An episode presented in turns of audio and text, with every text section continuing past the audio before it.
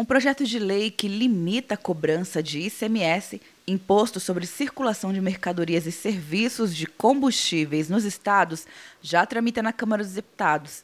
De autoria do deputado Pompeu de Matos, o texto pretende estabelecer um teto de 20% para a gasolina, 10% para o óleo diesel e 15% para o etanol nas operações que acontecem dentro do estado. Eu defendo que o governo federal diminua o imposto sobre os combustíveis, ele pode, em vez de 15, pode cobrar 10, que os estados, ao invés de 29, 30, possam cobrar 20, e nós temos condições de diminuir em 25 a 30% o preço dos combustíveis. A proposta altera a Lei Candir, que regulamentou o ICMS. De acordo com a Federação Nacional do Comércio de Combustíveis, a alíquota de ICMS varia de 25% a 34% da gasolina, dependendo do estado. A Petrobras anunciou a redução do preço da gasolina em 9,5% e do diesel 6,5% nas refinarias nesta sexta-feira, devido à crise internacional do preço do petróleo.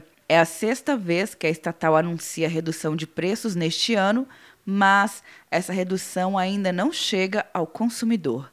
Quer um ano sem mensalidade para passar direto em pedágios e estacionamentos? Peça a Veloy agora e dê tchau para as filas. Você ativa a tag, adiciona veículos, controla tudo pelo aplicativo e não paga mensalidade por um ano. É por tempo limitado. Não perca. Veloy. Piscou, passou. De Brasília, Luciana Castro.